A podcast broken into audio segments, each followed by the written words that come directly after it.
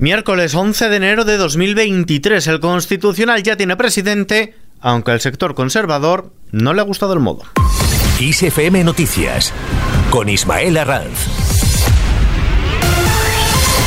¿Qué tal? El Pleno del Tribunal Constitucional ha elegido al magistrado Cándido Conde Pumpido como su nuevo presidente tras superar en la votación a la también progresista María Luisa Balaguer por un estrecho resultado de seis votos frente a cinco. Por su parte, la magistrada progresista Inmaculada Montalbán asumirá la vicepresidencia del órgano, lo que rompe la costumbre de que sea un magistrado del grupo minoritario, en este caso del conservador, quien ocupe este lugar. El ministro de la presidencia, Félix Bolaños, se ha congratulado por la renovación del Constitucional con la elección de su nuevo presidente y ha considerado una buena noticia que la democracia funcione y las instituciones se renueven con total normalidad democrática e institucional. Esta mañana en Televisión Española pedía al Partido Popular que renueve el Consejo General del Poder Judicial. El Partido Socialista, el Gobierno, está siempre dispuesto a pactar y que las instituciones funcionen con normalidad, como está pasando ahora en el Tribunal Constitucional, que se renueven con normalidad democrática, normalidad institucional. Pero lamentablemente el Partido Popular no está en eso, está en bloquear con excusas, fíjese ahora, eh, ya ni recuerdo qué excusa es, pero sí recuerdo que es la número 26.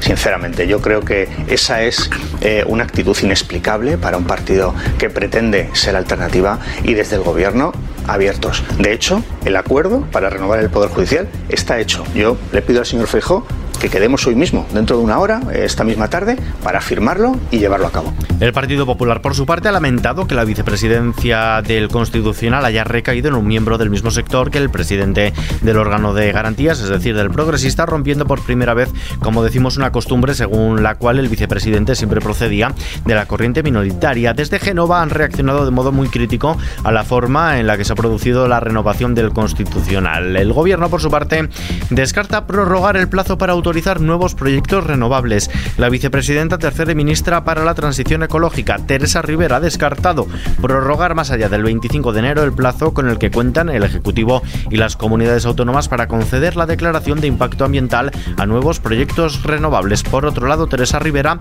defiende el gran interés que ha suscitado su reforma del mercado eléctrico. Eh, hemos recibido una respuesta de gran interés por parte del resto de los socios europeos y por parte de la prensa económica y de la prensa especial en energía, eh, afronta algunos de los problemas que han sido identificados durante mucho tiempo por los expertos en este sector. Sabemos que es un proceso largo, sabemos que en estos momentos la Comisión tiene que valorar la información de la que dispone, los, los inputs que le lleguen de los distintos reguladores.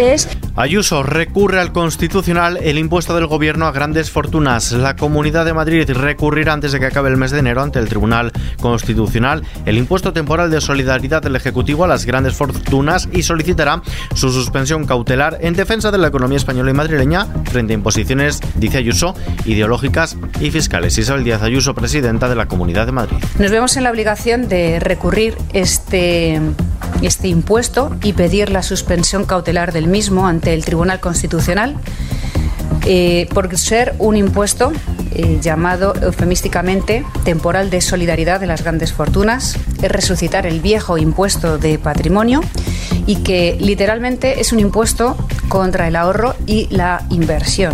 Batalla por la dirección de Ciudadanos, la votación de las primarias de Ciudadanos que decidirán la nueva dirección del Partido Naranja ha arrancado con la lista continuista apoyada por la actual presidenta Inés Arrimadas como gran favorita frente a la candidatura auspiciada por Edmundo Val y tras una campaña que ha dejado momentos de tensión entre las facciones enfrentadas. El modelo de bicefalia propuesto en el marco del proceso de refundación de Ciudadanos obliga a que la nueva dirección separe las patas política y orgánica del partido, por lo que cada candidatura va encabezada por portavoz y secretario general respectivamente.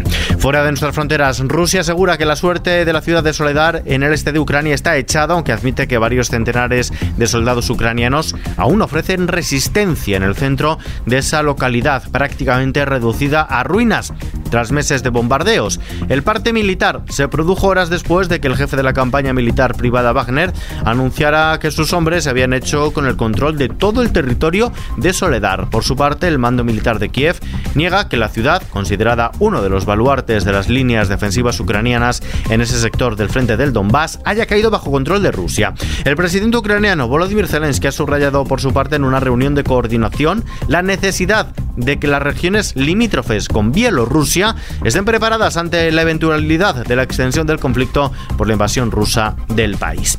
De vuelta a casa, el Observatorio contra la Violencia Doméstica y de Género del Consejo General del Poder Judicial se reunirá el próximo día 23 de enero para analizar el incremento de asesinatos machistas y estudiar propuestas para mejorar la coordinación entre las instituciones y aumentar la protección a las víctimas. La Fiscalía ha llamado a los fiscales a reclamar mayor protección para las víctimas de violencia de género porque, según les ha recordado, el sistema de valoración de riesgo Biogen no siempre es suficiente. En los mercados, la bolsa española ha subido este miércoles el 0,16% en una jornada de transición gracias a los avances de Wall Street, el principal selectivo del mercado español, el IBEX 35, que en el año solo ha cerrado un día con pérdidas, ha sumado este miércoles 13,6 puntos hasta los 8.726 enteros, son niveles del pasado mes de junio. En 2023 acumula una subida de algo más de 6 puntos porcentuales. El euro se cambia por un dólar con 7 centavos. Vistazo ahora a la previsión del tiempo. El anticiclón que domina la península se retirará a partir del fin de semana hacia el Atlántico, favoreciendo un pasillo de vientos muy fríos y húmedos que creará un ambiente invernal con nevadas, lluvias y temperaturas en descenso en amplias zonas del país. De momento, mañana jueves solo nos espera alguna lluvia débil en Galicia, así como en las islas de mayor relieve en Canarias, sin descartar alguna en el resto, en el resto de la península y Baleares. Intervalos nubosos con pocas nubes en Andalucía y área mediterránea y probables nieblas matinales en ambas mesetas, además de en Extremadura y en las depresiones del noreste. Las temperaturas máximas subirán en los sistemas montañosos peninsulares y bajarán en gran parte de la mitad oeste peninsular y en el área mediterránea. Las mínimas bajan en buena parte de la península. Y terminamos.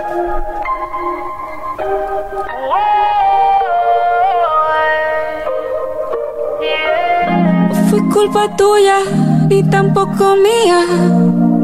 Fue culpa de la monotonía una loba como yo no está para tipos como tú. Esta es la frase promocional con la que Shakira ha anunciado en redes sociales su nueva colaboración con el productor argentino Bizarrap que se publicará esta madrugada. El mensaje ha sido interpretado por sus seguidores como una nueva alusión a su ruptura en junio del año pasado con el futbolista Gerard Piqué tras los dos sencillos lanzados en, 2002, en 2022. Te felicito con Raúl Alejandro y este Monotonía en colaboración con Ozuna.